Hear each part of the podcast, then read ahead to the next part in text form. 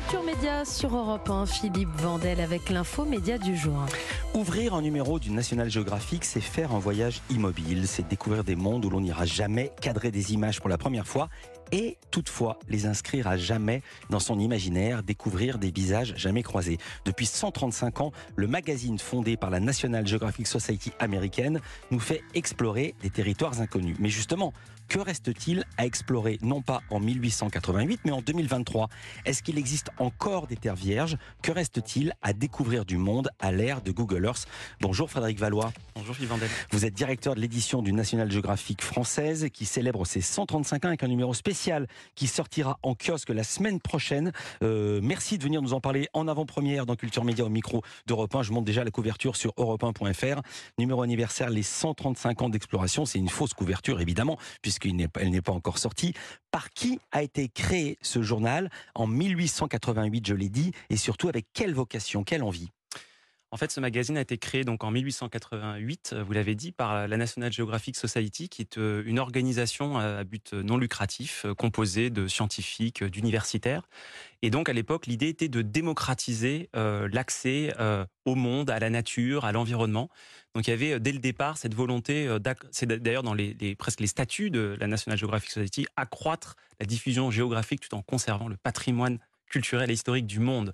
Donc il y avait à la fois une, une volonté de révéler les merveilles du monde et en même temps aussi cette volonté de préserver la planète. Il y a cette dimension très forte de protection de la planète dans l'ADN de National Geographic. Vous l'avez dit, des scientifiques, des universitaires, pas de journalistes. C'est en ça que c'est très intéressant pour nous. Absolument. Au départ, c'est euh, effectivement une, une, vocation. Il y, a, il y, a, ce fond universitaire scientifique. Après, euh, le, le, magazine est né euh, finalement quelques mois après la création de la National Geographic Society. Et donc, c'est amusant parce que ce, ce, premier numéro en 1888 est très différent dans son format de ce qu'on connaît aujourd'hui. Il n'y avait pas à l'époque le fameux rectangle jaune qui mmh. est si distinctif aujourd'hui aujourd'hui. Il était plutôt d'une couleur un peu euh, rouge. Il faisait, il était, il était un peu, un peu plus petit et surtout, euh, il n'y avait pas de photo encore à cette époque-là. La photo n'est venue qu'un tout petit peu après dans la science géographique. C'est aussi une des marques de fabrique du magazine. On va parler de la photo, mais il y avait aussi un côté pionnier, c'est que l'idée était parfois euh, d'être les premiers à poser un drapeau sur des territoires inexploités, de rencontrer des populations jamais vues encore. Ce qui est plus possible maintenant. Absolument. Euh, il y avait quasiment plus. Beaucoup de découvertes au cours du XXe siècle ont été rendues possibles par euh, National Geographic soit parce que des journalistes étaient présents ou des photographes étaient présents lors des découvertes. Je pense notamment à la découverte du tombeau de Toutankhamon en Égypte en 1922. Je pense aussi à la découverte de l'épave du Titanic en 1985. Il y avait un photographe National Geographic à ce moment-là. Mais ça peut être aussi parce que National Geographic a directement financé euh, des, des, expéditions. Bah tiens, euh, c'est une bonne question. Vous parlez du Titanic. C'est le National Geographic qui a financé le Titanic ou c'est la marque est tellement forte que les gens qui ont découvert l'épave ont dit il faut qu'on embarque avec nous quelqu'un du National Geographic. National Geographic n'a pas directement financé l'expédition, mais euh, il y avait un photographe National Geographic pour entre guillemets immortaliser euh, immortaliser l'instant. Mais c'est effectivement pour sa qualité dans la, dans la photo et dans le photojournalisme que National Geographic est reconnu. Et donc, on a effectivement fait appel à un photographe euh, National Geographic. En quelle année apparaît la photo dans le journal? C'était une question d'éthique, de philosophie ou c'était une question technique d'arriver à mettre des photos? Je me souviens quand euh, qu'il y avait un journal français qui s'appelait l'Illustration et c'était des dessins, des aquarelles avant que la photo n'arrive. Tout à fait. Euh, la, le, le, premier reportage photo est, euh, est fait en 1905. Euh, c'était une expédition au Tibet. Euh, et effectivement, National Geographic est le premier, euh, je crois, magazine à avoir mis des photos dans son, enfin, à avoir utilisé des photos. Et ce qui est intéressant, c'est que à l'époque, euh, fin du 19e siècle, début du 20e siècle, il y a eu un débat, euh, y compris au sein de National Geographic, pour savoir s'il fallait justement utiliser la photo. Parce que euh, certains universitaires ou scientifiques estimaient que on allait trop loin dans la vulgarisation, entre guillemets, de la pensée scientifique. Et donc, il y a eu tout un débat pour savoir s'il fallait utiliser la photo.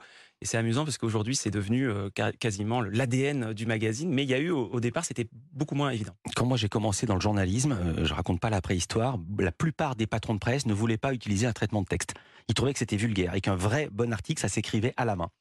Tout le monde a changé d'avis. Et je salue tous ceux qui refusaient d'avoir un portable il y a 40 ans. Ils en ont tous un maintenant. Il faut se souvenir de ça. Chaque fois qu'il y a une nouveauté, d'abord on n'en veut pas. Exactement. Donc on n'a pas voulu de la photo. Euh, photo emblématique, euh, la mission Apollo 11. Neil Armstrong est parti sur la Lune avec un petit drapeau de la National Geographic. Ouais, tout à fait. Alors on voit pas sur les photos parce qu'il l'a pas posé euh, sur la Lune. Il y avait le drapeau américain, mais effectivement il a embarqué dans la soute d'Apollo 11 le drapeau de la NGS. donc c'est voilà, c'est amusant. Et effectivement, en 1969, National Geographic a fait sa enfin, a fait sa couverture avec cette célèbre photo avec Neil Armstrong sur la Lune. et voilà, il y en a d'autres. Il y a d'autres couvertures très très iconiques. NGS, NGS pour vous, ça vous parle National Geographic Society. Voilà ce que ça veut dire. Alors, il y a des photos qu'il est très très difficile d'obtenir parce qu'il faut se trouver sur la Lune ou à côté de l'épave du Titanic, c'est donné à très peu de gens. Et puis aussi, il y a le regard de vos photographes. Euh, exemple, peut-être la une la plus célèbre, cette jeune afghane qui nous regarde avec ses yeux verts translucides, énormissime, photo prise par Steve Curry en 84 dans un camp de réfugiés afghans, photo publiée en 85. Et c'est effectivement, euh, je pense, la, la, couverture la plus iconique du magazine et peut-être même de la, une des plus iconiques de la presse magazine en général, euh, celle qu'on a appelée euh, la Mona Lisa afghane. Mmh. Mmh. Euh, c'est donc effectivement une, une réfugiée qui était dans un camp pakistanais au moment où les soviétiques envahissent l'Afghanistan, donc dans les années 80. Et donc le, le photographe Steve McCurry a essayé d'immortaliser dans ce regard perçant toute la détresse qu'il y avait à l'époque, puisque effectivement c'était c'était une réfugiée. Et la petite histoire veut que cette même femme, euh, euh Sharbat Goula, ait été refotographiée par le même photographe 20 ans après, mais cette fois en burqa intégrale euh, dans la dans l'Afghanistan des, talibans. Euh, donc euh, ouais, c'est une, une photo qui a été énormément réutilisée, réappropriée, reproduite sur énormément de supports. Et c'est vrai qu'aujourd'hui, quand on pense à National Geographic, on pense aussi à cette couverture. Quelle image que je la regarde là et ça me serre la gorge de voir encore ce regard. Culture Média continue sur Europe 1. On est avec Frédéric Valois, c'est le patron de l'édition française du National Geographic. Les 135 ans, le numéro iconique va sortir la semaine prochaine. On marque une courte pause, on va descendre sous la mer. Culture Média sur Europe 1, Philippe Bordel, l'info média du jour avec les 135 ans d'un magazine mythique.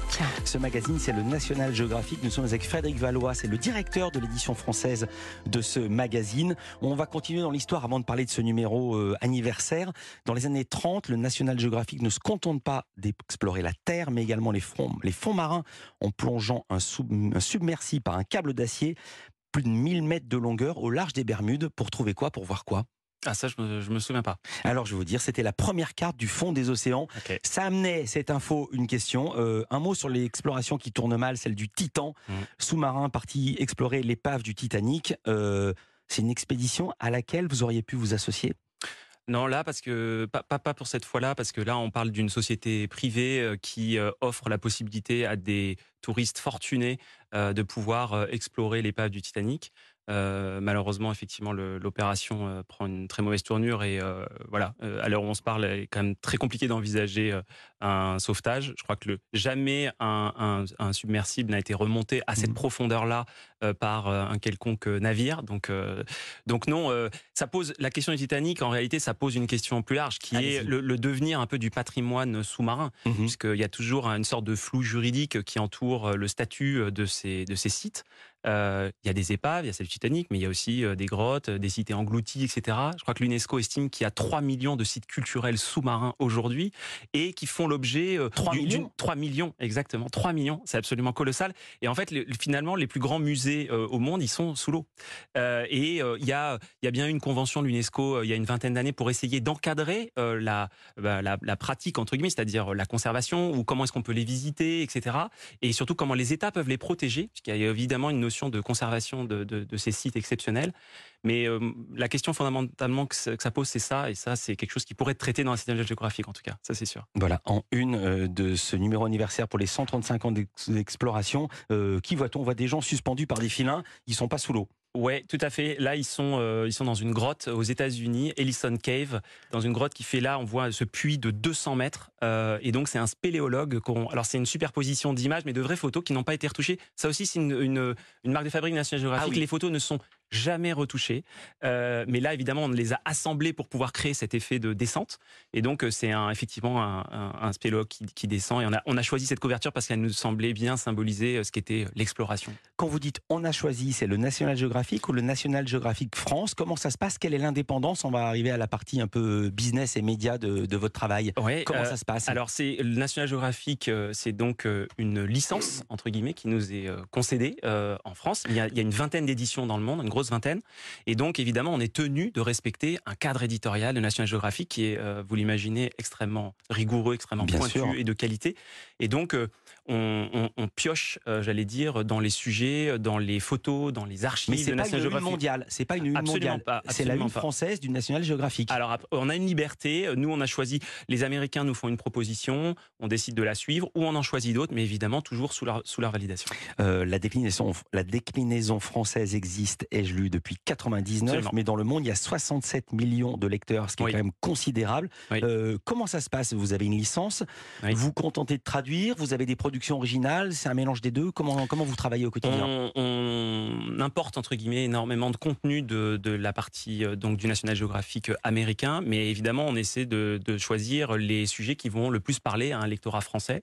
On fait aussi un petit peu de production euh, en, local, j'allais dire, euh, mais c'est ce que vous disiez, c'est-à-dire que National Geographic c'est un magazine, mais en réalité c'est une marque au sens large, puisque National Geographic c'est aussi des livres, une chaîne de télé.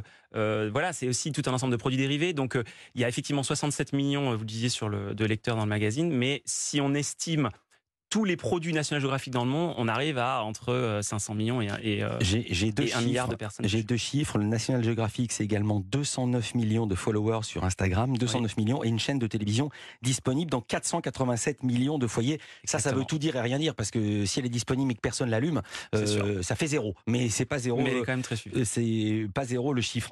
combien de temps c'est très très important? Il faut bien se rendre compte que moi qui viens de la presse écrite, quand dans le journal actuel on allait quelque part, on peut envoyer un photographe deux semaines, trois semaines, un mois, ce qui était considérable. Maintenant, en papier dans l'Express, on laisse pas, ou euh, l'Express ou d'autres journal, un photographe un mois. Combien de temps peuvent rester sur place les photographes du National Geographic pour donner une idée de la puissance journalistique de ce magazine? Ils peuvent rester euh, plusieurs mois, voire plusieurs années. Euh, ce qui est complètement détonnant dans le monde de l'information aujourd'hui. Euh, parce que justement tout, tout, doit être traité dans des délais relativement rapides et parfois quelques semaines c'est déjà très mhm. long, mais parfois plusieurs mois, parfois plusieurs années. Dans le numéro justement des 135 ans sur l'exploration, euh, on suit les, traces euh, d'un explorateur qui s'appelle Salopek et qui reconstitue l'itinéraire de l'humanité en partant de l'Éthiopie. Il est parti en 2013 et son reportage n'est toujours pas terminé. Est-ce qu'il le fait à pied à la vitesse Il le fait à pied et il a pas, il est donc il, ah il est toujours différent. Ça c'est un concept. Bien sûr, c'est un concept. Fait à pied parce qu'il a voulu le faire à pied. Absolument, mais on lui donne quand même les moyens de pouvoir euh, effectuer son projet sur plusieurs années, euh, ce qui est ce qui est quand même assez euh, remarquable voilà aujourd'hui. À l'heure où maintenant on a Google Earth où tout le monde va partout, on peut tout retrouver. On l'a vu hier avec l'explosion rue Saint-Jacques, on avait la photo avant après. Que reste-t-il à explorer pour vous? Eh ben, beaucoup de choses. Et ça, je pense que c'est c'est un mythe que, les progrès de la science et de la technologie ont longtemps entretenu, à savoir que la Terre avait été exploitée de fond en comble et qu'il n'y avait plus rien à découvrir. Je pense qu'il n'y a rien de plus faux. Euh, pour prendre l'exemple des fonds marins, puisqu'on parlait du Titan, il y a aujourd'hui 20 à 25% des fonds marins qui ont été cartographiés seulement. Ce qui veut dire qu'il y a encore 75% à découvrir. Et je ne parle même pas de ce qu'il y a sous le plancher terrestre. On parle là juste des fonds marins. Vous avez raison. Dans le sens de ma question, c'était, je pensais à Google Earth, qu'est-ce qui reste sur la Terre sur visible, la Terre, sur la Terre ferme? Il y a encore des, euh, il y a encore des, des terres qui sont, euh, j'allais dire, inconnues, ou en tout cas insuffisamment découvertes. Mmh. Justement, dans ce numéro des 135 ans, on part notamment euh, dans le, dans le fin fond de la, forêt amazonienne en Colombie, où on, a découvert récemment euh, l'un des plus vastes ensembles de peintures rupestres.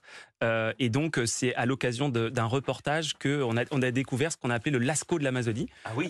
donc, des, des, des peintures qui datent de plusieurs milliers d'années. Et je montre la photo pendant que vous parlez. Voyez-nous sur europe1.fr. Je suis en train de montrer la photo en espérant qu'elle soit cadrée. Vous pouvez continuer. Frédéric Absolument.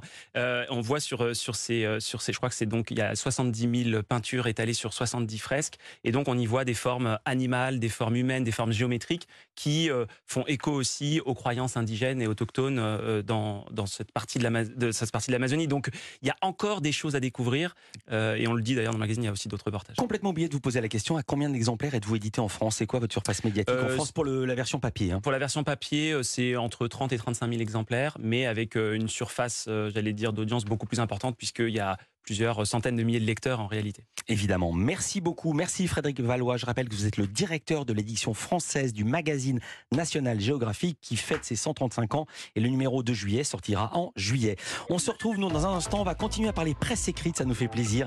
C'est le journaliste Eric Fotorino. Il était le patron du journal Le Monde, mais aussi le fondateur à la suite de ça du 1 et de Zadig, mais aussi fondateur de ce trimestriel en noir et blanc iconique. Ça s'appelle Légende et voici un nouveau numéro consacré ici aussi. Je sais pas si ces noms vous disent quelque chose. Serge Gainsbourg et Jane Birkin. Non, inconnu au bataillon. Vraiment, on connaît pas. Tiens, on Il va tout nous dire, Photorino, il va nous les présenter. On va parler musique si on parle de Jane Birkin et de